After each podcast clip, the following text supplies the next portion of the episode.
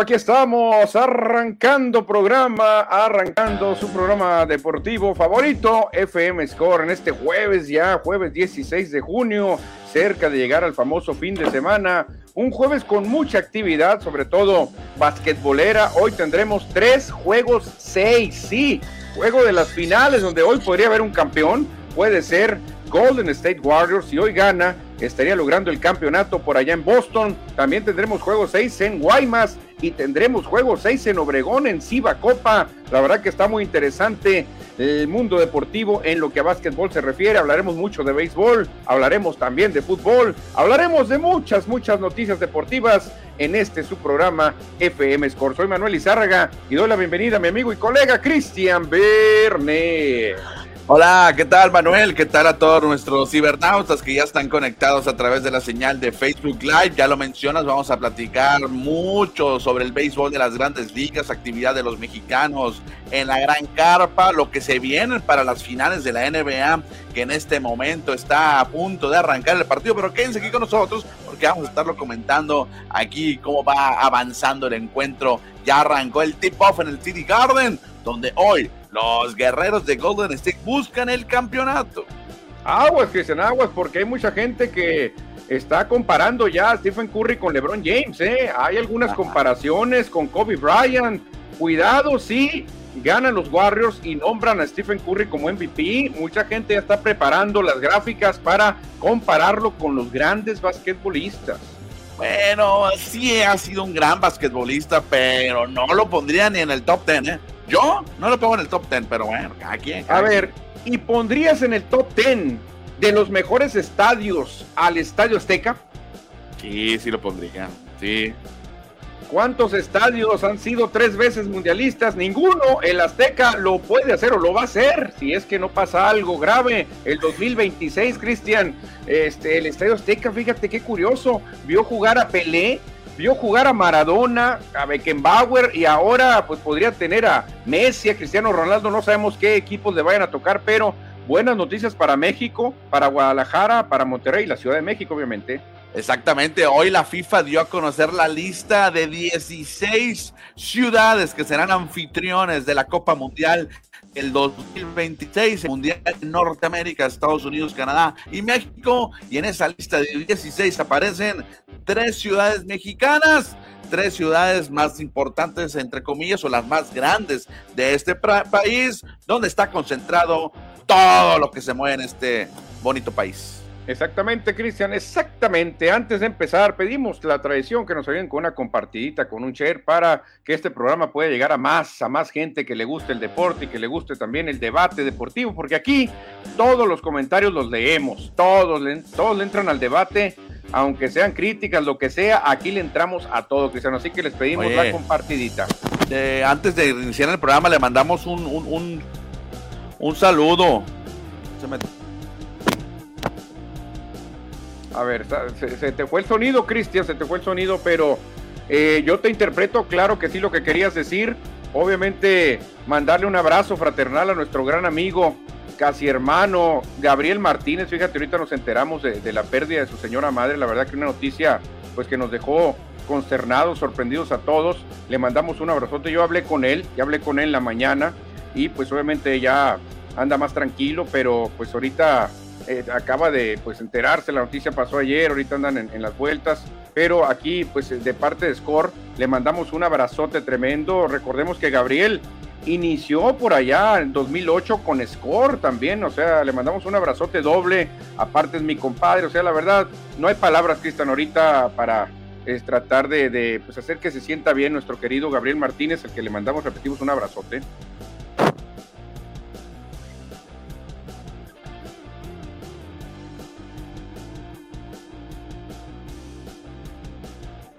Creo que no te escuchas, Cristian, otra vez, ¿eh? Creo que no se está escuchando lo que estás hablando.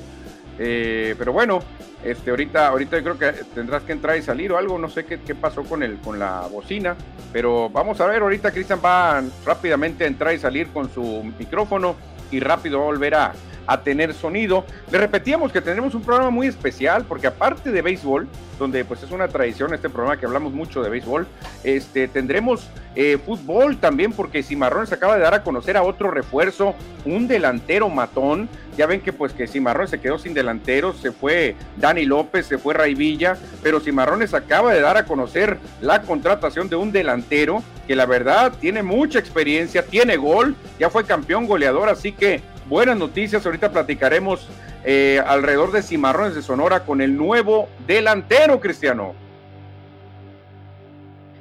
Todavía no te escucho, Cristiané. ¿eh?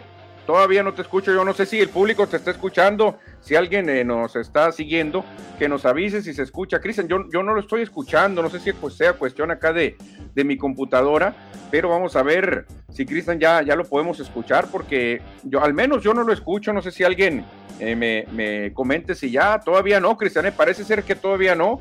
Eh, a ver si alguien nos ayuda a darnos el mensaje. Si se está escuchando Cristian o soy yo el que no lo escucha. A lo mejor mi computadora es la que no está recibiendo las ondas de sonido de Cristian. Vamos a esperar un ratito a ver si ya, este, vamos a ver si lo, lo, pueden, lo pueden escuchar. Por lo pronto, pues como les repetía, nos espera un programa muy, pero muy dinámico, muy divertido. Vamos a tener algunos temas polémicos como siempre y obviamente hablaremos un poquito del Mundial de 2026, donde Canadá, Estados Unidos y México pues se van a poner de manteles largos y sobre todo a esperar la historia, porque ningún estadio ha logrado albergar tres mundiales y el Azteca pues lo va a hacer el próximo 2026. Así que si es histórico y el Azteca ahora será más especial, más histórico el famoso Coloso de Santa Úrsula. Repetíamos ahorita, Mundial de 1970, le tocó ver cuando Pelé daba la vuelta olímpica levantando la copa. También en México, en México 86 también este, tocó ver a Diego Armando Maradona, eh, otro de los grandes. Y qué, qué privilegio para el Estadio Azteca poder contar con Pelé, poder contar con Maradona y a ver ahora quién, qué figura le, le, toca al Estadio Azteca. No sabemos todavía qué juegos va a tener el Coloso de Santa Úrsula, pero si le toca Argentina, imagínense, estaría recibiendo a Lionel Messi, si le toca Portugal, estaría Cristiano Ronaldo, o sea, sería una chulada, una chulada este mundial. Toque quien le toque, la verdad, va a tener muchas, muchas figuras este mundial de, México, Estados Unidos y Canadá, pero antes tenemos que vivir el Mundial previo, ¿no? Que sería el de Qatar, que arrancará por allá el 21 de noviembre. México estaría debutando por allá el día 22 de noviembre. Vamos a seguir ahorita con el, el guion. Vamos a ver si Cristian ya logra conectarse. Tenía unos problemas ahí de sonido, no se escuchaba, ya nos están diciendo que no, que no se escuchaba sonido. Por lo pronto vamos a empezar a leer algunos algunos mensajes. Saludamos a Francisco Antonio Rodríguez. ¿Qué opinan de Anderson y Gonzolin? 16-0. Gonzolin 1.40 de carreras limpias. Bueller fuera. Kershaw incógnita. Urias sin apoyo. Lo, lo que sé eh, que es increíble cómo Dodgers buscan la manera de ganar. Sí, fíjate, mi querido Francisco Antonio. Dodgers está encontrando la manera de ganar a pesar de, de las adversidades, a pesar de las lesiones cualquiera pensaría, no está Kershaw, no está Bueller, Dodgers se van a caer, Dodgers van a dejar la cima, pero ahí se mantienen, claro. Padres de San Diego les está metiendo una pelea tremenda, ¿eh? Padres de San Diego también está jugando gran pelota. Joe Musgrove está convertido en un gigante en la lomita para los padres y creo que así van a seguir. Necesita el equipo de Dodgers darle más apoyo a Julio para tener más victorias y necesitan que Bueller y Kershaw al menos regresen ya pasando el juego de estrellas, porque Dodgers no sé qué tanto puede aguantar el ritmo de los padres de San Diego, que están jugando muy bien. Padres de San Diego trae un equipazo también y Dodgers no sé tampoco qué tanto aguante Anderson, qué tanto aguante Tony Gonsolin, porque no son los tremendos caballos de la gran carpa, están haciendo pues eh, cosas impresionantes con esta marca que están presumiendo, pero no sabemos qué tanto vayan a aguantar porque ellos realmente pues no son los grandes lanzadores, aunque esto no es de, no es de nombres, es de hombres. Ahorita están sorprendiendo, marca 16-0 entre ellos dos. La verdad que es una, es una gran noticia para los aficionados de los Dodgers de Los Ángeles. Eduardo Salazar Tapia también se reporta y nos dice saludos mis estimados amigos, no se escucha Cristian, dice Eduardo Salazar, sí, también Laura Minerva Gámez, mi esposa le mandamos un saludo, dice no se escucha Cristian, pero parece ser que ya, ya está regreso Cristian, ya Cristian aquí en los mensajes, ya leímos los mensajes y la mayoría sí decía que no te escuchaban, ¿eh? ¿Ya nos escuchas tú a nosotros? Vamos a ver, ahora parece que, que Cristian no nos escucha. Bueno, bueno, bueno. Ya te escuchamos, Cristian, ya te escuchamos. Eso es todo. Tuve que sacar la artillería pesada, mira. Ah, perfecto, porque si no te escuchaba nadie, ¿eh? había problemas ahí. Lástima, sí, sí, ando teniendo problemas aquí. No sé, algo pasó que se bloqueó. Una disculpa para todo el auditorio. Pero Manuel, vámonos, voy a, vamos aquí a cargar ya la información que traemos porque ya estuvimos unos minutitos fuera del aire, pero bueno, yo estuve fuera del aire. Pero bueno, parte, parte del gajes del oficio. Sí, ya aprovechamos para leer mensajes, para leer saludos y el que sí está muy desesperado, Cristian, es el Lampallita, porque es hoy el momento, ya son las 6:17 y todavía no entramos a mi sección, dice Lampallita, que es hablar de béisbol de las grandes ligas.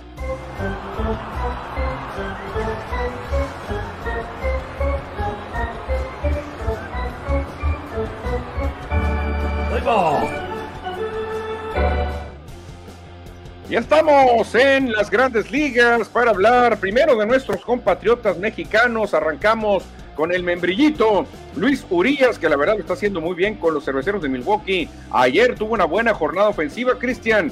Sigue respondiendo el famoso Huicho con los cerveceros de Milwaukee. Sí, después de que anduvo con ahí tocadón, anduvo lesionado. No estuvo en la lista de lesionados, pero salió de un partido con un problemita. Ya regresó al diamante y lo está haciendo de gran manera el Huicho Luis Urias. Sí, la verdad que muy bien, Luis Urias, su hermano también lo está haciendo de maravilla y pues son buenas noticias para, para los mexicanos. El señor Cruz también anda muy bien, Cristiano, y también eh, lo está haciendo con un equipo que anda súper enrachado, Jesús Cruz, con los Bravos de Atlanta, que están muy bravos, ¿eh? La verdad que este equipo está, a mi juicio, sorprendiendo con esta racha, Cristian. Se les fue Freddy Freeman y parece ser que no les hizo nada la partida de Freeman y eso le beneficia al señor Cruz, que está teniendo una buena temporada con Atlanta.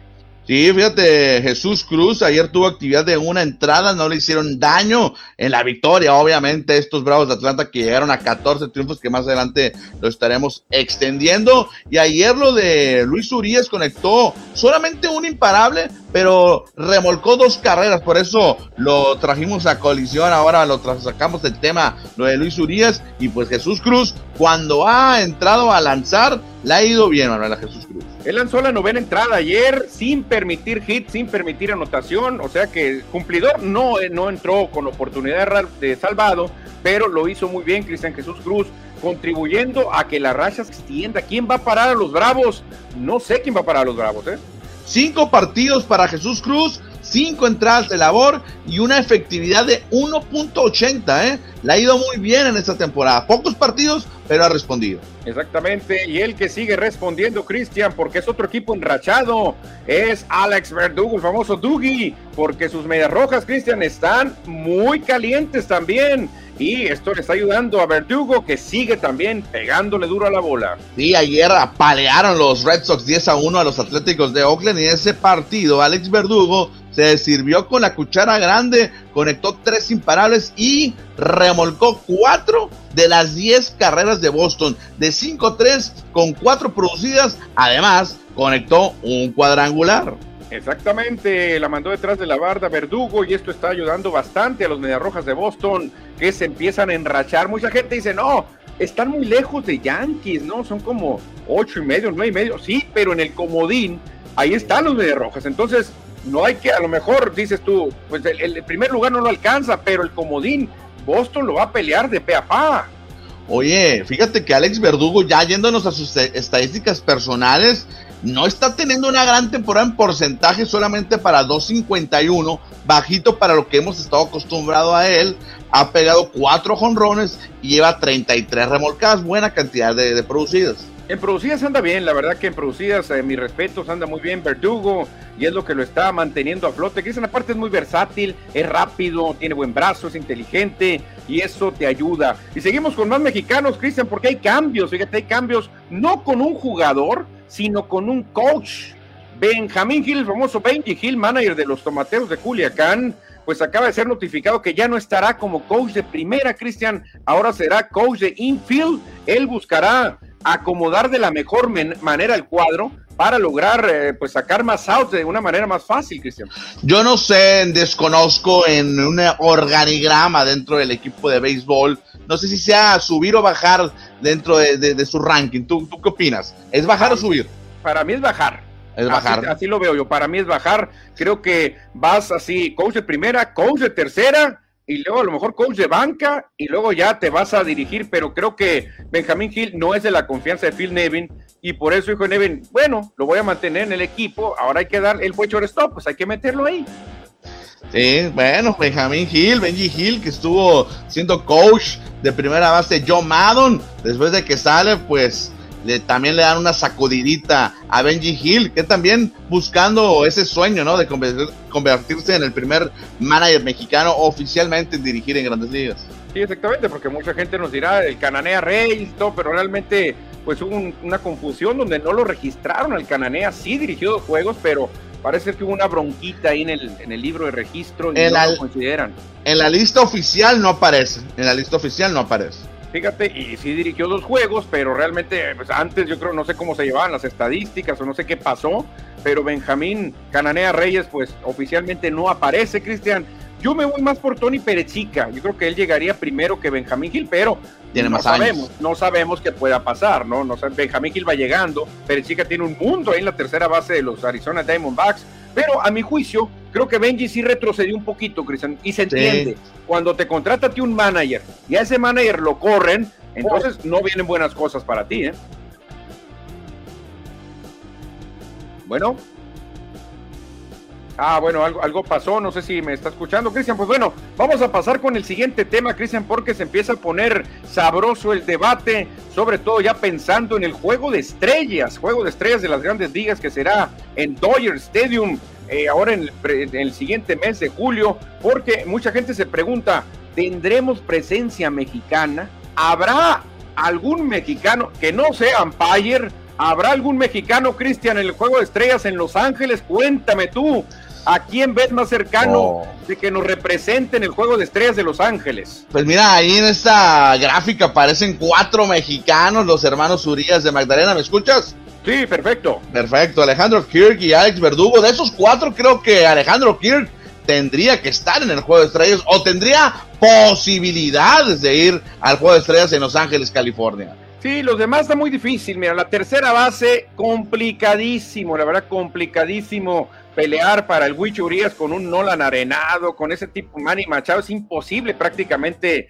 pelear. En la americana lo mismo, muy difícil. En el jardín para Verdugo, yo la veo muy complicada también, aparte que no está teniendo la gran temporada, pero en lo que se refiere a receptores, Cristian, aquí están todos los que aparecen en la boleta de, de, juego de estrellas para que uno pueda votar, creo que hasta cinco veces por día. Aquí están los receptores. Si sumamos que Alejandro Kirk hoy se fue de 3-2 con una producida, hay que sumarle el promedio de 3-11, hay que subirlo a 3-18, Cristian. No hay un receptor que batee más alto que Alejandro Kirk. Esa es un arma buenísima para el gran capitán Kirk. Donde sí lo superan es en jonrones y en producidas, pero no por mucho, Cristian. O sea, ¿Tiene armas? Sí, sí las tiene Alejandro Kirk. Sí, mira, aquí los únicos dos receptores que le podrían dar batalla estadísticamente a la ofensiva, porque también hay que ver la defensa. También tiene, o sea, en números ofensivos es una cosa, pero también la defensa que no se muestran en las estadísticas también cuentan. Sean Murphy y Salvador Pérez, que son considerados los mejores catchers de la Liga Americana, pero chécate el porcentaje de bateo que tienen. Tienen buenos jonrones, carreras producidas, pero batean cada caída de casa.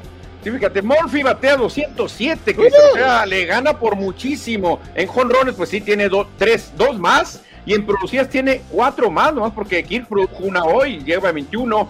Salvador Pérez es el mismo caso. Un promedio muy bajo, pero tiene nueve jonrones y 30 producidas. Pero eh, el porcentaje de envasado es más alto de Alejandro Kirk, que no se nos olvide, aunque Cristian, gran parte de lo más importante es, son los votos. Necesitamos claro. que Alejandro Kirk y esa comunidad latina mexicana lo apoye y su carisma también lo apoye. No, y también va a ser fundamental la gente de Canadá, de Toronto, que también puede votar para que vaya el mexicano. Sí, mira, que nos apoyen todos los canadienses y los mexicanos y con eso ganamos, ¿eh? Yo creo que realmente posibilidades reales, Cristian, es el único, ¿eh? yo creo que es el único. Sí, sí, es el único, es el único. Pero se ve difícil porque acuérdate que el juego de estrellas van los populares. Es el problema. Si vamos a populares, Salvador Pérez le va a ganar. ¿eh? Le va a ganar Salvador Pérez definitivamente. A lo mejor hasta Martín Maldonado le podría ganar porque es muy popular con, con los Astros. Mike Zunino, que siempre han dado bien. Con sí, exactamente. Yasmani Grandal, que trae mucho, mucho cartel, aunque no está bateando nada realmente. Pero que, que son de risa los porcentajes de bateo de los catchers, ¿eh? Son de risa. Todos. Hay unos que batean menos de 200 milésimas. Sí, sí, sí. Son los únicos que se defienden, José Treviño, de los Yankees, batea 300, y Tom Murphy, de los Marineros, 303. Los demás, ni cerca, Cristian, ¿eh? Bueno, ojalá, ojalá que Alejandro Gil pueda ir al Juego de Estrellas en Los Ángeles, California. Ojalá, porque sería muy triste Juego de Estrellas en Los Ángeles, lleno de mexicanos, sin ningún mexicano. Sería una, una tristeza tremenda, ¿eh? Tremenda. Ah, hay que votar por el Capitán Kirk. Exactamente, Cristian. Y hay que votar también por su equipo favorito de este momento, Cristian. ¿Con quién te quedas a futuro? Los Bravos que tienen 14-0, los Yankees 12-1, los Medias Rojas 11-2 y los Phillies 11-2. ¿Con quién te quedas de esos cuatro? Y los Dodgers, papá. ¿Dónde están los Dodgers? Aquí me ponen a cuatro contendientes al campeonato y no se ven los Dodgers. ¿Qué le está pasando? Pero eso lo dejamos por otro tema, Manuel. No, obviamente que los Bravos, los campeones, si no perdieron 14 partidos, yo creo que tienen que llevarse ese aplauso. No, no, no ponen a los Dodgers porque aquí están hablando de las mejores las rachas. sí, sí, claro. Dodgers acaba de ser barrido por gigantes, entonces no, no, no trae una racha muy impresionante, pero Phillies desde que despidieron al manager tienen récord de 11-2, o sea, un milagro ahí en Filadelfia. Este, los Mediarrojas de Boston 11-2 también que se están calientes pero los Bravos están impresionantes, 14-0, es complicadísimo hacerlo. Y los Yankees yo creo que ha sido constante, ¿no? Su buena, buen momento que han tenido esta temporada 2022, aunque me duela, lo digo abiertamente, soy anti-Yankee, pero están teniendo una buena temporada. No, pues no hay un mejor equipo en victorias que los Yankees, son los mandones de toda la gran carpa, entonces la verdad que estos cuatro están dando aquí a hablar complicado para Filadelfia y Boston porque están en divisiones muy difíciles, donde están los Mets, donde están los Yankees, pero pues ahí se les mueve una patita, Cristian, porque equipos cuando se empiezan a enrachar, eso es algo muy positivo. Sí, pero acuérdate que afortunadamente en grandes ligas, pues hay comodines y pueden avanzar dos al playoff. Exactamente, que es lo que van a buscar Medias Rojas y Phillies. Ya alcanzar a los neoyorquinos creo que va a estar muy complicado, Cristian, muy complicado. ¿Por qué? Porque los neoyorquinos, sobre todo los que juegan en el Bronx, tienen a este fenómeno, Aaron Josh, que ya llegó a 27 cuadrangulares, Cristian. ¿Quién lo va a parar? 27 palos y estamos apenas a mitad de junio. Oye, hace dos días dijimos que llegó a 25, o sea que volvió a conectar los otros dos jonrones. Aaron George, que está teniendo un temporadón. Ayer lo decíamos, ¿no? De que podría ser eh, el MVP de la Liga Americana, llegando a 25 jonrones y ya lleva 27. ¿Y a cuántos llegará? Eh, la gente, Cristian, dice que va a ser el pelotero con más cuadrangulares en la historia en una temporada. Dicen ah. que va a romper el récord de Roger, Maris. ¿Por qué? Porque no cuentan ni a Sammy Sosa, ni a Mark Maguire, ni a Barry Bonds. A esta bola de tramposos, así lo dicen, yo no lo digo, ¿eh? a esta bola de tramposos no los contamos. El rey de jonrón se llama Roger Maris. Y si Aaron Josh continúa, él va a ser el nuevo rey. No quieren saber nada de esos tres que te mencioné, Cristian. ¿Cómo le, cómo le hacemos ahí? A ver, a ver, a ver. Vamos por partes, dijera, dijera aquel vato. A ver, va a ser el rey de jonrones en la organización, en la franquicia de los Yankees. No, no. no podemos borrar lo que hicieron estos hombres no lo borra, no lo borra nadie, lo borran los esteroides, Cristian, no lo borra nadie, lo borran los esteroides, eso lo está borrando. ¿Por qué no han entrado al Salón de la Fama? No, ninguno de los tres ha entrado, ¿eh? se ve difícil. Porque no los consideran los que más saben de béisbol. ¿Por qué no los consideran? Porque piensan que son unos tramposos. La mayoría de seguidores del béisbol dicen, realmente el verdadero récord, intachable, honorable, sin trampas, es el de Roger Maris de 1961 Y te acuerdas que en ese 1961 cuentan las historias que tampoco se lo querían hacer válido porque le había roto el récord al gran bambino, ¿te acuerdas? De hecho, eh, la gente se quejó porque eran más juegos, el calendario cambió y dijeron, ah, qué tramposo, le va a romper el récord a B, pero es, es injusto. Ok, dijeron, pónganlo en primer lugar, pero que lleve un asterisco. Y el asterisco que explique abajo en letras pequeñas, sí rompió el récord, pero en más juegos. O sea, en un tiempo estuvo con el asterisco. ¿eh? Sí, increíble que haya sucedido eso. Mira, aquí ya encontré la lista. No la voy a poner porque ahorita de mucha producción y de por sí tengo fallas. Barry Bonds, 73. 73, ok. Marmor Wire, 70 en una temporada, ¿no? 70, ok. Sammy Sosa, 66. 66. Luego repite Marma Wire con, Marma con 65. Ajá, ok. Sammy Sosa 64 y 63. Y hasta el séptimo lugar aparece Roger Maris con 61 en el 61. 61 y después vendría Beirut con 60, Cristian. Ahí está la gran incógnita, Cristian. ¿Tú crees que estos tres sin esteroides hubieran llegado a 73, 70 y 66, dime la verdad. Ay, no sé, difícil, pero muy probablemente que no, muy probablemente que no, pero las reglas lo permitían, yo por eso le tengo que dar el crédito. Grandes Ligas no dijo nada, todo mundo sabía que se metían chúcata, pues. Ya hicieron un ejercicio algunos nutriólogos expertos en sustancias y todo, y decidieron quitarle el 25% de los jonrones a Barry Bonds de acuerdo a los esteroides. Entonces, realmente quedaría como, como en unos 590 más o menos eh, Barry Bonds, pero no sé cuántos jonrones eh, le hubieran quitado en una temporada. Eso es lo que no sé. Fíjate, Giancarlo Stanton está en el lugar número 9 junto con Baby Ruth, que también tuvo una temporada de 59. El 2017 fue ha sido la máxima cantidad más reciente. Ah, pues ahí estaría. La verdad es que está muy, está muy polémico, Cristian. No sé qué pensará el auditorio sobre este caso, porque las dos cosas tienen lógica, ¿eh? Porque realmente en la época de Roger Maris no se usaban los esteroides. Nadie sabía ni que era un esteroide, no se habían inventado. Y mucha gente dice, es el verdadero rey del jonrón, los demás son unos cochinos tramposos. Entonces, ¿qué va a pasar? No, bueno, muy difícil, pero mejor vamos a concentrarnos en lo que haga el robot Aaron Josh, ¿no? Ah, claro, el robot, ¿tú crees que lo va a romper? Trae, ritmo de 67, ¿tú crees? Pues imagínate, 67 estaría en qué lugar? 67 estaría en el tercer lugar de todos los tiempos. Sí, bueno, estaría, superando a Barry Bonds, digo, a Sammy Sosa, nomás estaría detrás de Maguire y, de Barry Bonds, pero a Aaron Josh nunca le han encontrado una sustancia prohibida, entonces ah, ahí vendría la valía, Cristian, ¿Qué, ¿qué pasaría? Está complicado siempre. Sí, joven, obviamente Aaron Josh tiene pocos años en grandes ligas y ha demostrado mucho poder. No, claro que sí, entonces está rompiendo la bola Aaron Josh, es el nuevo ídolo, la nueva cara de Yankees por mucho y pudiese desbancar a una figurota como Roger Maris y convertirse en el líder de jonrones histórico de la liga americana de todos los tiempos.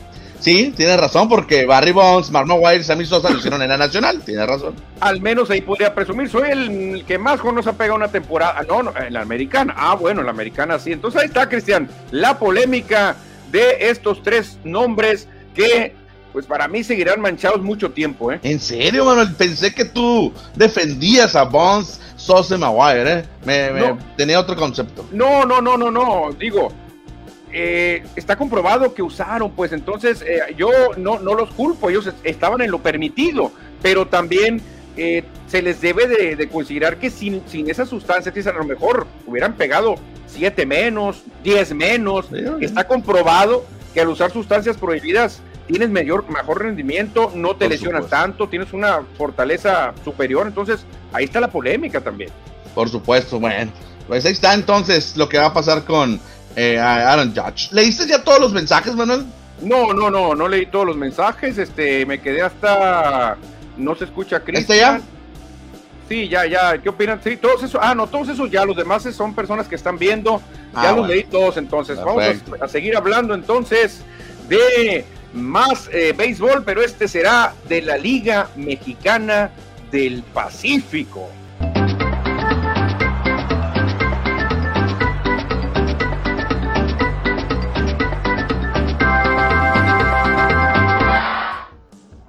Ya estamos en la Liga Mexicana del Pacífico porque hoy se llevó a cabo el draft de extranjeros y ya los equipos han dado a conocer por quiénes se van, quiénes fueron sus selecciones, Cristian. Y arrancamos rápidamente con los Yaquis que sorprenden con una gran cantidad, digo, al revés, dos solamente, Cristian, dos extranjeros Yaquis. Sí, los Yankees se fueron por Joennis Yera, que fue el pick número uno, y Jeremy Rhodes. Ellos son los dos que estarán con Obregón. Esto no significa que vayan a jugar con el equipo. Simplemente sus derechos pertenecen a estos equipos. Porque Naranjeros o muchos equipos seleccionan jugadores, pero nunca juegan.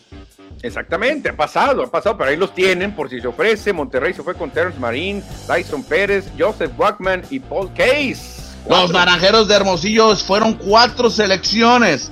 James Dykstra, Philip Caulfield, Matt Tenuta y el regreso de Addison Russell. Aquí yo desconozco la regla porque según yo, Addison Russell pertenecía como extranjero a los naranjeros, ¿no? No sé. Sí, pues él jugó con Naranjeros, él, formó parte de Naranjeros, pero no sé si lo vuelvan a soltar, él lo tengan que volver a agarrar. No, no, no sé cómo funcione. James Dykstra, este, pues pensé que era pariente de Lenny, no, no tiene parentesco, fíjate, con Lenny, al menos no es uno de sus hijos, ya busqué y no era ninguno de sus hijos. Los emplumados sí, no se anduvieron por las ramas, Cristian. Seis refuerzos, bueno, o, los tienen ahí en la bolsa, Keon Broxton, Art Charles, Tomo Otosaka, aquel japonés muy curioso, Cristian, que nos enseñó algunas palabras ahí chistosonas, Christopher Sutton, Mark Flores y Noah Perio. Los Mayos de Navajo a la tribu fueron por el lanzador Geoffrey Broussard, otro pitcher Nathan Atone, Zach Kirtley, un infielder, Brennan Lund como jardinero y Adrian Tobalín. Esos son los que agarró Navajo de aquí, que reconozco que han estado en grandes ligas. Dos nada más, ¿eh? Obviamente Addison Russell. Y eh, Keon Broxton, que también anduvo en grandes ligas con Milwaukee, con los cerveceros de Milwaukee. Y anda jugando con aceleros de Monclova también y un viejo conocido, Terence Marín. Terence Marín ya es un hombre probado. Sí, tiene varios años aquí. Ese sí es un hombre probado, Terence Marín. Y seguimos, Cristian, con más, con más este equipos. Nos vamos con los Venados de Mazatlán, que también solamente dos, ¿eh? Dos eh, refuerzos, el King Alcalá y Tito Polo, fueron los nombres que nos compartió el equipo de Mazatlán. Charros de, Charros de Jalisco se fueron con cuatro. Nick Williams, que también ya jugó en grandes ligas con tus Phillies de Filadelfia. El pitcher Rintaro Yedama, Daniel Díaz y Jacob Thompson. Los cañeros se van con Peter Dago, Raymond Hitt, Joshua Corrales y Bruce Maxwell. También con experiencia en grandes ligas. Acuérdate que es aquel eh, catcher que, que se que, en el himno nacional de Estados Unidos se protestaba. Ah, perfecto. Tomateros de Culiacán está Kurt Heyer, Humberto Mejía, Ayato Tagaki, Tagaki, Tagaki, Takagi, otro es japonés, y Alfredo López. Cierto, Ayato Takagi, qué raro, ¿no? Takagi. Y los algodoneros de Guasave, Jeffrey Niño, Nico Teyache y Anthony Herrera son los eh, refuerzos de Guasave. Pues ahí está, Cristiano, los refuerzos, no todos van a alinear no, todos van a ser llamados, obviamente uno dos o tres a lo mejor. Fíjate, este Mark Flores que vemos ahí de Herreros de Aguascalientes me tocó verlo. Nunca ha jugado acá en la Liga de Invierno y es un jugador primera base muy alto, muy, muy alto. Eh, México-estadounidense, el que ah. está ahí con Mexicali. Perfecto, ya lo veo, Mark Flores de Rieleros. Yo, y, cuando me tocó verlo en vivo, con el Tojón Ron, tiene mucho poder y dije, ¿y este por qué nunca ha ido a invierno? Pero muy difícil, ¿eh? Muy difícil el invierno y el verano para el béisbol. Aquí todos estos juegan en, en, verano, pero no han jugado en invierno. Mucho. Sí, muy, muy pocos, muy pocos repiten, Cristian, pero pues algunos sí se va a dar el caso. Pues ahí está el draft, Cristiano. Obviamente, pues Addison Russell es el hombre que más llama la atención. Él ya jugó con Naranjeros, ya fue campeón de Serie Mundial con los Cachorros. Y pues vamos a ver, vamos a ver qué, qué nos dice la directiva, si lo firman o no, lo, ya lo, lo, confirman. Sí, me imagino que sí va a jugar, ¿no? Me imagino que sí. ¿Te acuerdas que hace unos años eh, eh, anunciaron a, a, varios jugadores, a este, uno que jugó con Tampa Bay y nunca vino? Sí, exactamente. Es que obviamente se anuncia y a lo mejor ya llegando el momento no se arreglan o ya no lo necesitan o se van mejor con un jugador nacional. Pasan muchas cosas, pero siempre es bueno tener ahí unas opciones de extranjeros, ¿no? Desmond Jennings, me acuerdo, Desmond Jennings.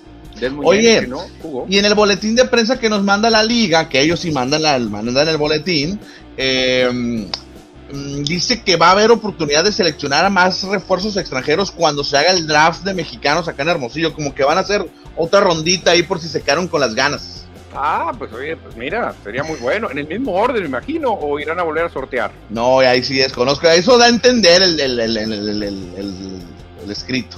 Ah, perfecto. Pues ahí está, Cristiano, el tema beisbolero, el tema de la Liga Mexicana del Pacífico. Ya se siente, se siente que se acerca el inicio, porque rápidamente en septiembre vamos a tener los entrenamientos previos y en octubre, muy tempranito, el lanzamiento de la primera bola, Cristiano. Vamos a pasar a más de, aunque se reporta David Leonardo Sandoval, vamos, Cristiano. Vamos a leer los mensajes, dice David Leonardo Sandoval. Buenas tardes, jóvenes ilustres. Aquí se referirá por jóvenes ilustres a lo mejor, pero jóvenes.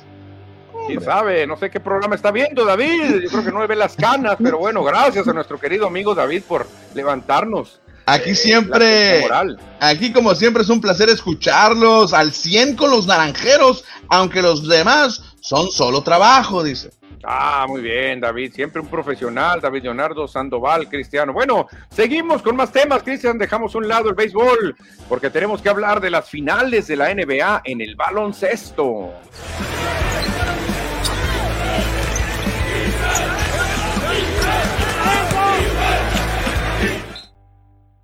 Ya estamos en las duelas de la NBA porque en este momento se están dando un buen tiro entre Warriors y Celtics. Unos quieren forzar un juego 7 y otros quieren finiquitar la historia. Cristian, no sé si tengas cómo vamos. En un momento hay, hay pausa y no, no, no, no tengo el récord. Ahorita, ahorita te digo cómo va el marcador para no checarlo acá en internet, no va a ser que va a fallar. Tú dices que hoy tenemos campeón de la NBA. Yo, creo que Celtics van a ganar hoy y tendremos un séptimo juego, ¿eh? Ah, bueno, pues ah, vamos a ver. Yo digo que Warriors va a poner nervioso a Celtics, un equipo más joven, sin experiencia en finales, y Warriors pues tiene toda la experiencia del mundo, quizás toda. Sí, exactamente. Clay Thompson también ha sido parte fundamental de este equipo, a pesar de que estuvo fuera mucho tiempo de circulación, ha hecho buen trabajo en la postemporada. En este momento ya te digo cómo va el marcador. Va 32 Golden State. Boston, 22. Ah, cuidado, eh, cuidado, Cristian, y se despegue a unos 18 puntos Warriors, porque Celtics se va a empezar a doblar sus piernitas, Cristian, acuérdate de mí. Va iniciando el segundo periodo, y van con una ventaja de 10 puntos. Los guerreros en este momento tienen posesión del balón y triple de Poole, el número 3, o sea, 13 puntos ya. 13, Jordan Poole esclava otra espada, así que cuidado con tu Celtics, Cristian, porque mi pronóstico se puede cumplir en 6. Racha de 19-0, Manuel, o sea, aquí va ganando Boston y vuelven a anotar 21-0 la racha. Wiggins anota a pase de Curry. 21 puntos consecutivos de, de Golden State. No puede ser campeón así, Cristian. No puede ser campeón así. Está pagado el TD Garden, Manuel. El TD Garden. Me aplauden nada más dos, tres aficionados de Golden State.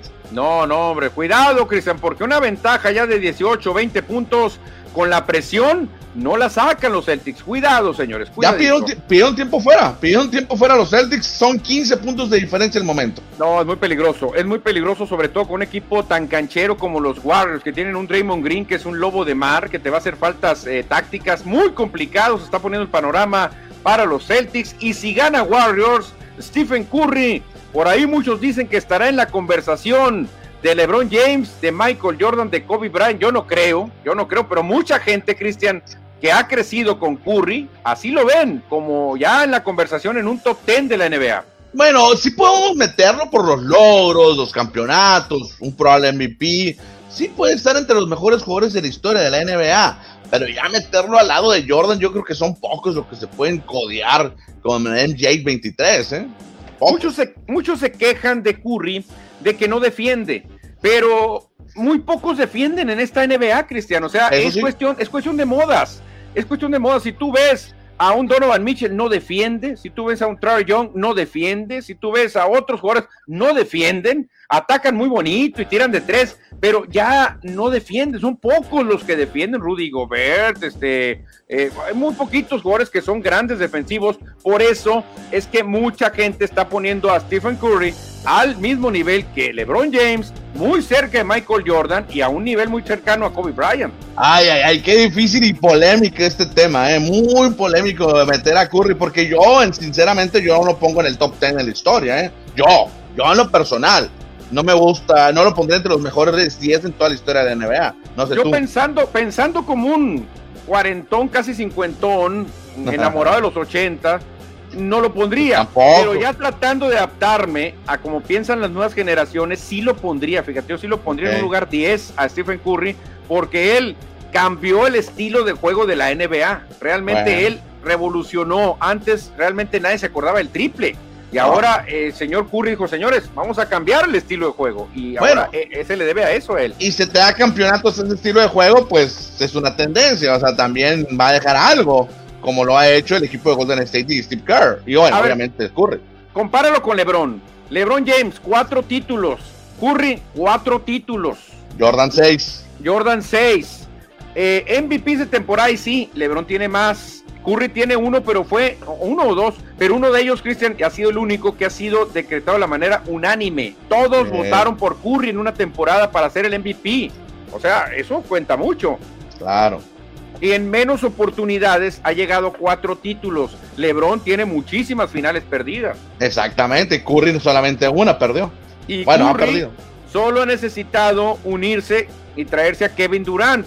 En cambio, LeBron se ha ido con Wade, se fue con Bosch, luego se fue con Anthony Davis y así han dado LeBron haciendo sus equipuchos para ganar campeonatos. Entonces, todo eso hace que la gente diga, oye, no estará en la conversación de LeBron, ¿también poner Stephen Curry? Yo creo que mañana, en el caso, dado caso que gane ahorita Warriors, pues vamos a tener que sacar esas estadísticas para el programa de mañana, ¿eh? Yo creo que sí, porque la verdad va a estar muy atractivo ver a Stephen Curry ya con cuatro campeonatos y muy probablemente le van a dar el MVP de estas finales, que eso le va a dar más realce todavía, Cristian. ¿eh? Más ya, ya reaccionó Boston con un triple, cortan la distancia 12, pero de todos modos se ve difícil, se ve muy difícil que el equipo de Boston regrese. Está en el segundo periodo, falta mucho tiempo todavía. No, sí, pero cuidado, Cristian, que no se descuiden, que no se descuiden porque la cosa se puede poner muy, pero muy interesante. Y seguimos quizás con datos interesantes ¿qué es esto? que salen a colación ahorita que estamos hablando de básquetbol. Como ya viene el draft de la NBA, y el draft pues siempre es algo especial porque los jugadores rápidamente pueden ser estrellas, recordando un Shaquille O'Neal, recordando grandes jugadores que rápido empiezan a despuntar. Se nos viene al recuerdo el caso de los Pistones de Detroit, que son conocidos como los peores para elegir en el draft, Cristian, los peores en la historia para elegir en el draft. Fíjate, el 2017 ellos escogieron a Luke Kinnard y dejaron pasar a Donovan Mitchell y a Bam Adebayo.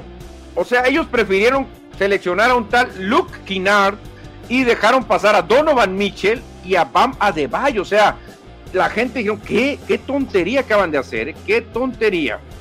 El 2016, que se este va a ver si recuerdas a este. 2016, bueno, 2015, perdón. Los eh, pistones les toca escoger y se van por Stanley Johnson. Y dejan pasar a un tal Devin Booker. No les interesó Devin Booker, la gente se les echó con todo, Cristian, porque ¿cómo no escogieron a Devin Booker? Ahí están los resultados, que después quedaron como unos losers los pistones. 2013, ellos se van por Kentavious Caldwell Pop, que es un jugador cumplidor, estuvo con los Lakers hace poco. Dejaron pasar a un tal CG McCollum y no quisieron seleccionar a un tal Giannis Antetokounmpo. Ay, ay, ay, ay, ay. ¿Cómo crees que les fue a los pistones? Parece que, parece que es broma lo que me estás diciendo, ¿eh? No, los, no, no, no, no tenía sus datos. Fíjate, Kentavious, Kentavious Carroll Pop es un buen jugador, cumple y acá. Pero ellos dijeron, sí, vamos por él. Oye, pero ahí está CG McCollum. Bueno, ahí está un tal Yanis. No, pero es griego, a lo mejor es muy conflictivo. Dejaron pasar a Yanis los pistones. ¿Qué hubiera pasado si lo contratan? No, no, no, no, no. El 2011, ellos fueron por Brandon Knight Brandon Knight. ¿Quién es Brandon Knight? Pues ahí está un jugador del montón. Dejaron pasar a Kemba Walker, no lo quisieron seleccionar, ni a un tal Clay Thompson. Y, dijeron, ahí hay otro. Se llama Kawhi Leonard. No, no, no, no, no. Vamos por Brandon Knight. Dejaron pasar a Kemba Walker, Clay Thompson y Kawhi Leonard. O entonces, entonces sí son malitos para seleccionar, ¿no? El 2010 ellos se fueron por Greg Monroe. Dejaron pasar a Gordon Hayward y a Paul George, que ahí lo tenemos con el número 13. oh, imagínate, hubieran armado buena selección equipo, ¿no? Y cerrando el 2003, ellos se fueron por Darko Milicic, lo debes de recordar, a Darko Milicic, un europeo, y dejaron pasar a un tal Carmelo Anthony. No, no, no, tiene un nombre muy feo. Carmelo. Carmelo es un nombre feo. No lo vamos a seleccionar. Tampoco vamos a seleccionar a un tal Chris Bosch. Y menos a un tal One Wade. Que lo seleccionen otros. Nosotros queremos a Darko Milicic. Y ahí está. Dejaron ir a Carmelo, a Chris Bosch y a One Wade. Oye, es que, es que a veces eh, tú vas armando tu equipo, tu franquicia, dependiendo de las necesidades que tenga tu equipo. Tienes que ir por un centro, tienes que ir por un guardia, un movedor, pero a lo mejor, pues tienes que deshacerte o desarmar el equipo un año a otro, pues. No, no, pero se recuerdan como los grandes losers en la historia de los drafts de la NBA que ya va a ya viene, creo que es el 23 o no sé cuántos días viene el draft ya está muy cercano, va a ser en, Brooklyn, allá en, Nueva York, así que a ver con qué salen los pistones, Cristian, ¿eh? a ver con qué salen ahora los pistones. ¿eh? Oye, aprovechando que el tema que estás tocando ahorita, ya viste o ya vio el auditorio también la película de Hustle, La Garra, está buena, ¿no? Ya la, vi, me gustó, me gustó mucho, este, está emotiva, me gusta cómo interactúan muchos jugadores. La verdad que muy bien, muy bien, muy bien la película. Sí, está suave. Yo no he terminado de verla todavía. Ahí voy me quedo, me quedo dormido ya porque es muy noche cuando la empiezo a ver, pero está muy suave, ya, ya sé la historia, pero está muy buena. ¿eh? No, está buenísima, muy recomendable, Cristian, y sobre todo agradecerle a Lebron, que él fue que puso, parte, él puso parte de la lana, lo va a recuperar, pero rápido, uh. rápido lo va a recuperar. Y pues a Adam Sandler, pues a pesar de que es un actor cómico, en esta ocasión no sale como cómico, pero hace buena película. No, muy bien, muy bien. Sale también Adam Duval en un pequeño papel como el dueño. El, dueño, de los, Sixers. Luego se muere y deja a su hijo que no sabe un pelo de básquet y empieza el show ahí. Pero está muy buena la película, la verdad, muy recomendada, Cristian. Y seguimos con otra película, lo que va a pasar hoy en Guaymas y en Obregón. Cristian, a ver, adelántate como nos tratamos. ¿Qué va a pasar hoy en Guaymas? Cuéntame, ¿van a avanzar los opcioneros o atendremos juego 7? Hoy los sosteneros de Guaymas ganan el juego número 6 en el Tsunami y avanzan a la siguiente fase donde ya tienen rival. Si los toneros ya tienen rival, pase lo que pase. Serían los pioneros. Exactamente. Y en Obregón, en el estadio del Itson, en la arena Itson, ganan los halcones y mañana tendremos Séptimo juego. Ay, ojalá que no, porque Rayos o el que avance va a llegar hecho papilla. Hecho papilla va a llegar de jugar siete juegos, mientras que Astros y, y, Pioneros van a llegar tranquilitos, con piernas frescas, relajados. Esto no le conviene a los Pioneros y menos le convendría a Rayos si tú, como dices, se van a un séptimo juego. Sí, porque todavía tendrán que jugar mañana y tienen que hacer el viaje. En dado caso que ganen los opcioneros, tienen que hacer el viaje en los Rayos a o Halcones, el que gane, tiene que hacer el viaje a Obregón, digo a Jalisco, o A Jalisco, que son los viajes más largos, entonces por todos lados, Cristian, no le conviene a Rayos que se vaya un juego 7. Lo mejor sería ganar hoy y empezar a descansar y a preparar el viaje, pero sabemos que ha sido una serie muy pareja, para mí la más pareja de todas fue Halcones Rayos, de todas definitivamente, y yo pienso que Ostioneros hoy define, hoy define Ostioneros en el tsunami. Estamos igual entonces en una serie y tú crees que Hermosillo Obregón gana. Creo que no dijiste tu pronóstico. Yo creo que hoy Rayos gana. Ok, o sea, hoy se acaban las dos series. De hecho, hay mucho peligro. Si hoy Rayos no gana, eh, los momios para ganar mañana bajarían mucho, ¿eh? ¿A poco? Sí, sí, sí. hoy tiene que ganar Rayos. ¿Un juego 7 se iba a meter la afición de Obregón? No, claro, ahí, sí van a llenar. Creo que ahí sí llenarían. hoy deberían de llenar también. Sí, pero no ha respondido tanto la gente en Obregón, ¿eh? La verdad que ha, estado flojita. Ya el jueves, ya tienen que aprovechar. Pues vamos a ver, vamos a ver. Ojalá Cristian y Rayos gane hoy, porque si no van a llegar muy agotados, igual que Ostioneros, ojalá que gane hoy. Son equipos sonorenses y, favoritos de por acá, aunque Halcones también, ¿no? 8.15 de la tarde son los dos partidos simultáneamente. Ándale, pues vamos a ver, ojalá, ojalá y se den esos, esos uh, pronósticos. Tú dices que hay juego 7 mañana en Obregón, yo digo que hoy se acaba todo por el bien de Ostioneros y Rayos. Oye, se apretó el resultado en el TD Garden, ya reaccionó el, el, Arena, 39-31, 8 puntos, aunque acaban de meter otra canasta de 3 puntos, se, se alejan a 11, pero ahí está el partido todavía bueno. Todavía es vivo, todavía es vivo. Hoy, hoy, por hoy la NBA ya no puedes descontar. Ventajas de 15, 18 todavía se pueden bajar. Ya además de 20 pues está complicado. Pero pues creo que vamos a tener un buen final, que ojalá, ojalá. Y seguimos, Cristian, seguimos con más temas porque ya hablamos de básquetbol, ya hablamos de béisbol, pero hay un tema muy interesante, pero esto será en el fútbol, soccer.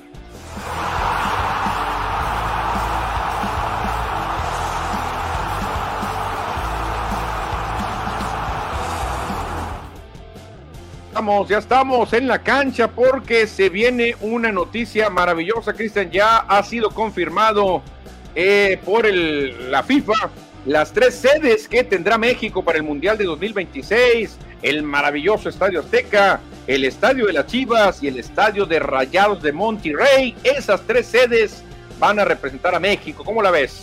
No, y por supuesto que México como país se convertirá en el primero, en el único hasta el momento, en el 2026, en ser anfitrión de tres Copas del Mundo. Y por ende, hay un inmueble que también será mundialista en tres ocasiones, Manuel.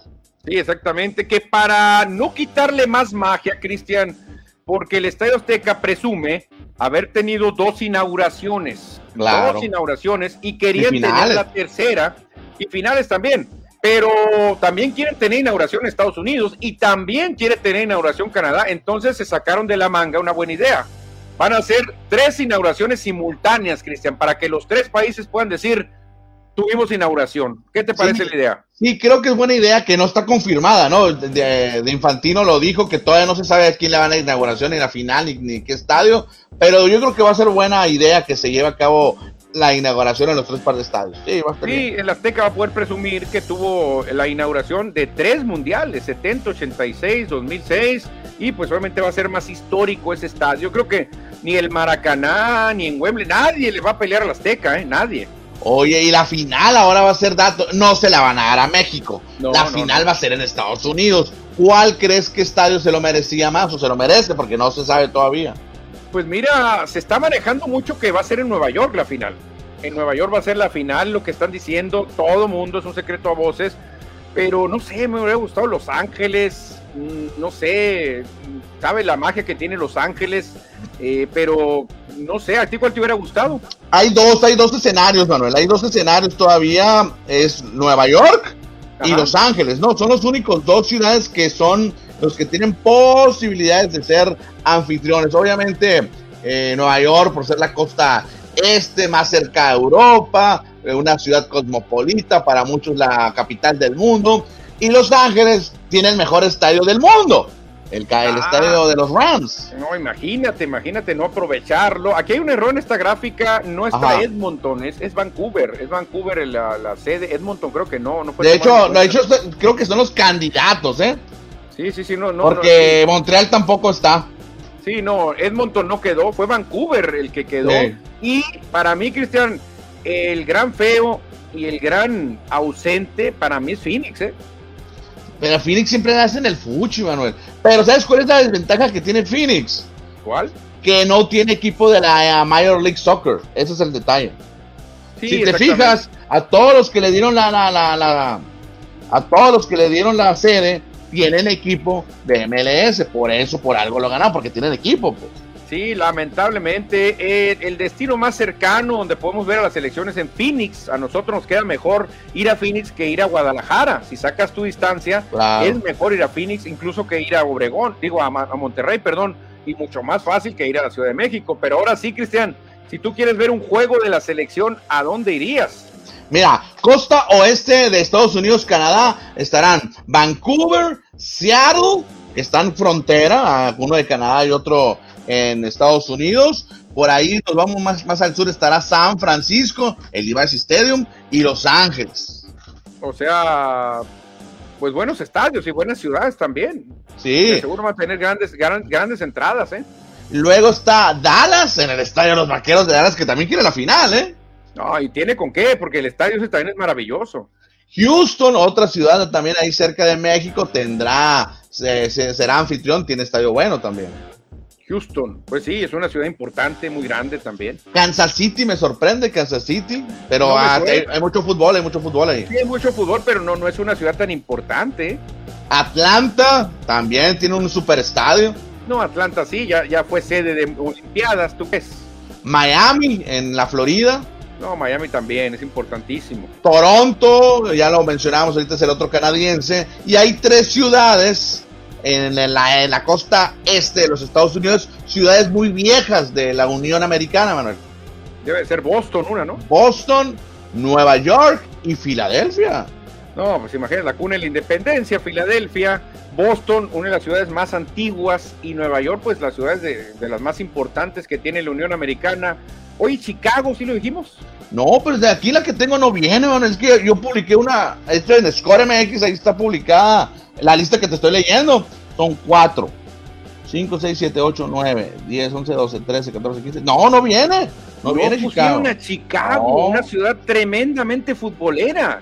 No, no está. Mira, de esa lista que está aquí, eh, quítale Denver, quítale Cincinnati. Pues en esta lista tampoco, está Chicago en esta lista. Ah, mira, no era candidato entonces. O sea, no era, no era ni candidato. Eh. Oye, ¿qué Baltimore no tenía mucho que hacer tampoco, Cincinnati menos. Este, oye, pues Denver, qué raro que Denver también, ¿no? Denver, fíjate. Pero las la mexicanas sí quedaron. No, México ya se sabía que están. ¿Qué otro podría pelear de México? ¿Qué otro? No, nadie, Manuel, nadie. Creo que nadie. ¿Puebla? No creo. No, está muy viejo el estadio, aunque está remodelado, pero no, no, no creo. No creo. Pachuca, a lo mejor. Está muy chiquito, ¿no? Está muy chiquito el estadio. Pachuca, no, realmente nadie le podía pelear a. Es más, Guadalajara podría tener hasta dos estadios, ¿eh?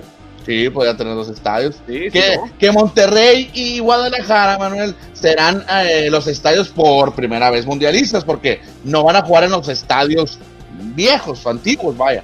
Sí, no, no, claro, el estadio del, el, estadio Guadalajara no va a ser sede, donde fue el Atlas, no va a ser el nuevo. El, el, Jalisco no va a ser, va a ser en el de aceite. Y en el Monterrey no va a ser en el volcán. O bueno, no sé si había sido, ¿dónde había sido el mundial? ¿Dónde fue? Creo que fue en el tecnológico. Ah, tecnológico. Y será en el estadio de nombre de, de Banco. Pues fíjate que, que, cómo va a haber distancia. Yo creo que va a ser el mundial que sean de más distancia entre sede y sede, ¿eh? porque si tú sumas kilómetros desde la Ciudad de México a Vancouver, uh. hombre, no, te, vas toda Europa y toda Asia y llegas a las Islas Marshall todavía con esa distancia que van a tener que recorrer. ¿eh? Oye, ahora a México, ¿lo van a dejar en, las tres ciudades mexicanas o van a ir por unos dolaritos? ¿O será igual? Yo creo que sí lo van a dejar en, la primera ronda en las ciudades mexicanas, yo creo. Que nomás son dos, creo, tengo entendido que no, no hay nada oficial, ¿no? Que van a ser grupos de tres ahora. O sea, nomás van a tener dos, dos partidos de, de, de, grupo, fase de grupos. Oye, pero qué diferencia, Cristian. Tú vas al Mundial de Qatar, puedes andar en una moto y te puedes ir de plaza a plaza y de plaza a plaza, porque no van a ser más de 100 kilómetros. Si tú dices, ah, quiero ver el juego en la Ciudad de México y voy a Vancouver a cubrir al equipo de Alemania. No llegas, imposible, ni en avión vas a llegar, yo creo que está muy lejos. No, muy lejos, muy lejos. Muy, muy, muy, muy, muy contrastante, ¿no? Y va a ser el primer mundial con 48 equipos. Y los que vi muy contentos eran los de Televisa, Manuel. Hasta entrevistaron al dueño de Televisa, porque es el dueño del estadio. Contentísimos porque van a tener otro mundial. Claro, ellos controlan los palcos, Cristian, ellos controlan todo. Y, el fútbol mexicano. Es un negociazo. Y la Federación Mexicana. Sí, claro, entonces por eso andan tan contentos, porque ellos van a tener una fiesta, una fiesta van a tener. Ahora falta saber qué juegos le van a dar a la Azteca, qué juegos le van a dar a Monterrey y qué juegos le van a dar a Guadalajara. Mira quién se reporta, Manuel. Te dice Armen Bernal, rumbo a la arena Itson a empatar la serie en no, el Copa. No, no puede ser. Si se empata la serie mañana, Creo que Rayos no podría, Cristian. Rayos tiene que ganar hoy. Hoy, porque un séptimo juego en Obregón va a ser la locura. Oye, vámonos, Manuel, rápido, porque ya se nos acaba, se nos Ya pasamos de una hora, Cristian, ¿eh? y se te fue, se te volvió a ir el sonido, Cristian. Vamos a ver si Cristian logra recuperarse en los últimos segundos. Una lucha contra reloj para ver si Cristian logra llegar para la despedida, porque ya estamos entrando al tema de los cimarrones, hicieron, pero no te escuchamos, ¿eh? No sé si tú nos escuchas. A ver, si, si nos hablas algo, dinos algo. Pues ahí está, por mientras Cristian se conecta, hay que darle la bienvenida a Alberto Morín, este delantero goleador, ya campeón goleador, lo hizo con, con el equipo Correcaminos, estuvo incluso jugando en Europa, ya Alberto Morín viene como el flamante delantero con los cimarrones. ¿Qué te parece, Cristian Alberto Morín? Bueno, todo lo que sume, ¿me escuchas? Sí, Porque es bueno, ¿eh? todo lo que sume es bueno. Mm, Sinceramente no lo conozco, no lo recuerdo, he escuchado el nombre, pero pues, no me acuerdo de este jugador. Pero pues con que meta goles, Manuel, y venga a suplir a Ray Villa, será interesante. Mucha gente de Tamaulipas mandó mensajes diciendo se llevan un tremendo jugador, dice lo vamos a extrañar mucho acá, es un goleador nato y les va a servir muchísimo. Entonces, él ya fue campeón goleador con Correcaminos hace dos años, jugó con Pumas Tabasco, viene de Tepatitlán y jugó en Finlandia, Moldavia y Bielorrusia, Cristian. O sea, ese amigo ha recorrido la legua, ¿eh? Mi, mi, mi, duda es, Manuel, mi, mi ignorancia, ¿es mexicano o es centroamericano? No, no es mexicano, ¿no? Debe Ok, ser ok, mexicano. ok. Ok, Sí, no, desconozco, desconozco. No, porque estuvo con Pumas Naucalpan, con Ah. Real Saltillo Soccer, otro Ah. UAM, y luego ya pega el brinco a Finlandia. Fíjate, en Finlandia anduvo Alberto Morín. ¿eh? Oye, ¿de dónde estás dando información? Ah, busqué ahí en, en- en el wiki, ves que el, el- el internet no se raja. Ah, ok, ok, ok, ok. Sí, porque, Moldavia, estuvo en Moldavia Cristian Alberto Morín. sí, porque aquí no, mi correo electrónico no encontró nada todavía. Sí, fíjate, estuvo también con el poderosísimo equipo de Nerman Grodno de Bielorrusia. No, no, no, cuidado, Cristian, cuidado.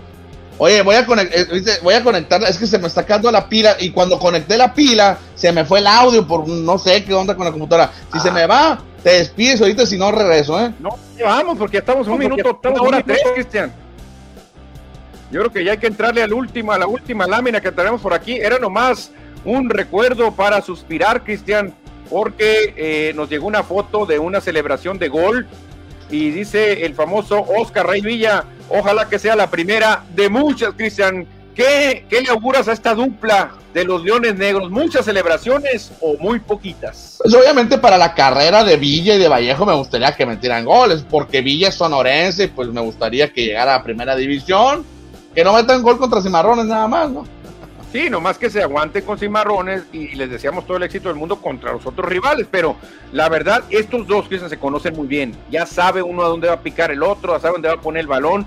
Yo creo que sí, Vallejo puede catapultar a Villa a que sea campeón goleador otra vez. ¿eh? Sí, va a estar bueno, va a estar bueno que esté teniendo su pretemporada el equipo de Leones Negros con estos dos nuevos elementos, Rey Villa y Miguel Vallejo. Exactamente, ya para cerrar, Cristian, llega un último mensaje muy curioso, muy cómico, y ahí lo tienes, cuéntale. A los Yankees no le ganan ni los Almada. Y los hermanos Almada le pegaban a todo mundo, ¿eh? Mario Almada y Fernando Almada eran invencibles, pero con los Yankees nadie puede, lo dice Héctor Contreras, yo también opino lo mismo, a los Yankees no les ganan ni los Almada, ni Valentín Trujillo, ni, David Rey, nadie les gana a los Yankees en esta temporada. Cristian, el que ya nos ganó es el tiempo, ya nos tenemos que ir. Medio tiempo, 15 puntos de ventaja para Golden State, 54-39. Están a 24 minutos de juego, porque va a faltar más de 24 minutos para poderse coronar campeones. ¿eh? Mucha, mucha posibilidad para que hoy tengamos campeón, Cristian. Tú querías séptimo juego, yo dije en seis, creo que voy a ganar, voy a ganar, pero mañana lo platicamos porque hoy ya nos vamos. Buenas tardes. Adiós.